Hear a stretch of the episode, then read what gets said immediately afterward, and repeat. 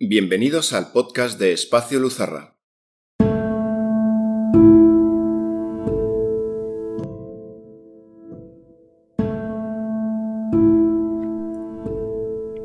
Érase una vez, En un lejano lugar, en un instante perdido en el tiempo, cuando aún no existían las palabras. más allá del espacio, en un tiempo sin tiempo.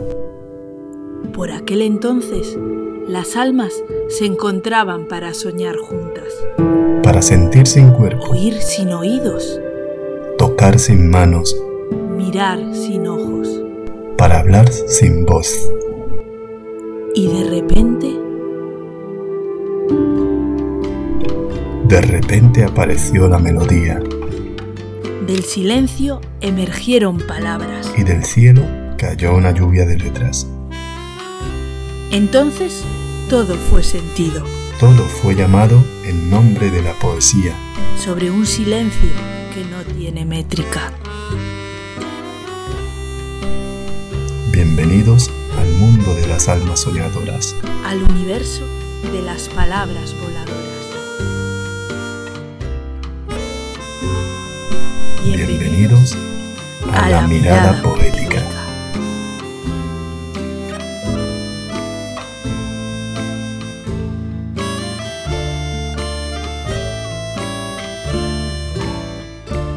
Hola, ¿qué tal amigos? Aquí empieza nuestro primer episodio. Bienvenidos. Yo soy Andrés Cortés y me encuentro aquí en compañía de Leti. Leti, que estamos al aire. Hola, ho- hola, ¿qué tal? Eh, yo soy Leticia de Arriba y os doy la bienvenida a la mirada poética. Eh, Leti, ¿de qué vamos a hablar hoy? No sé, Andrés, ¿tú alguna vez te has preguntado qué es la poesía? ¿Qué es poesía? Pues... que no lo es. Me contestas con una pregunta, ¿eh? ¿Qué te parece si vemos la definición de algunos poetas? Mira, me parece estupendísimo. Vamos allá. ¿Qué decía, por ejemplo, Antonio Machado? Palabra en el tiempo, ¿Y Blas de Otero? expresión y reunión. ¿Qué pensaba Verlaine? Verlaine decía, la poesía era, antes que otra cosa, música. Ajá. ¿Y Tagore?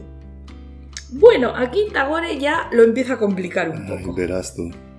La poesía es el eco de la melodía del universo en el corazón de los humanos. Ah, muy bien. ¿Y qué pensaba don Juan Ramón Jiménez?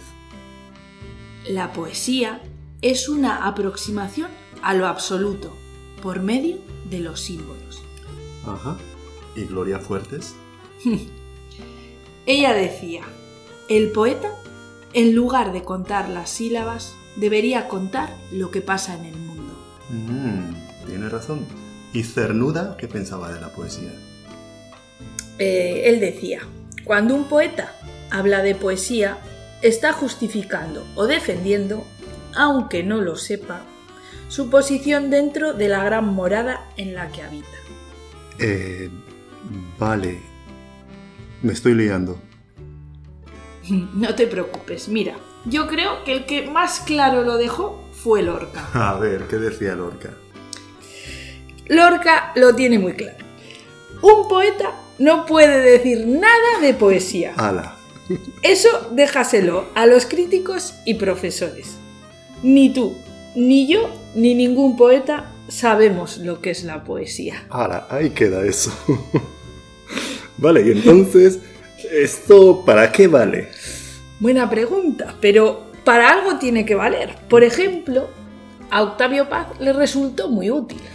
Octavio Paz, si no estoy mal, es el Premio Nobel de Literatura de 1990. Sí, sí, ese mismo. Mira, él decía así. Mi primer escrito, Niño aún, fue un poema. Muy bien. Desde esos versos infantiles, la poesía ha sido mi estrella fija.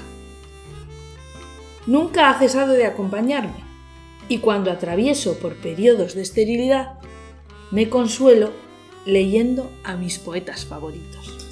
Mm, sí, todo eso está muy bien. Pero ¿por qué hablamos de Octavio Paz? Bueno, pues porque él pensaba que la poesía se dice y se hace. Se dice y se hace. Eso mismo. Eh, ¿Qué te parece si vamos a la poesía? Vale, pues me parece muy bien. Decir, hacer. De Octavio Paz.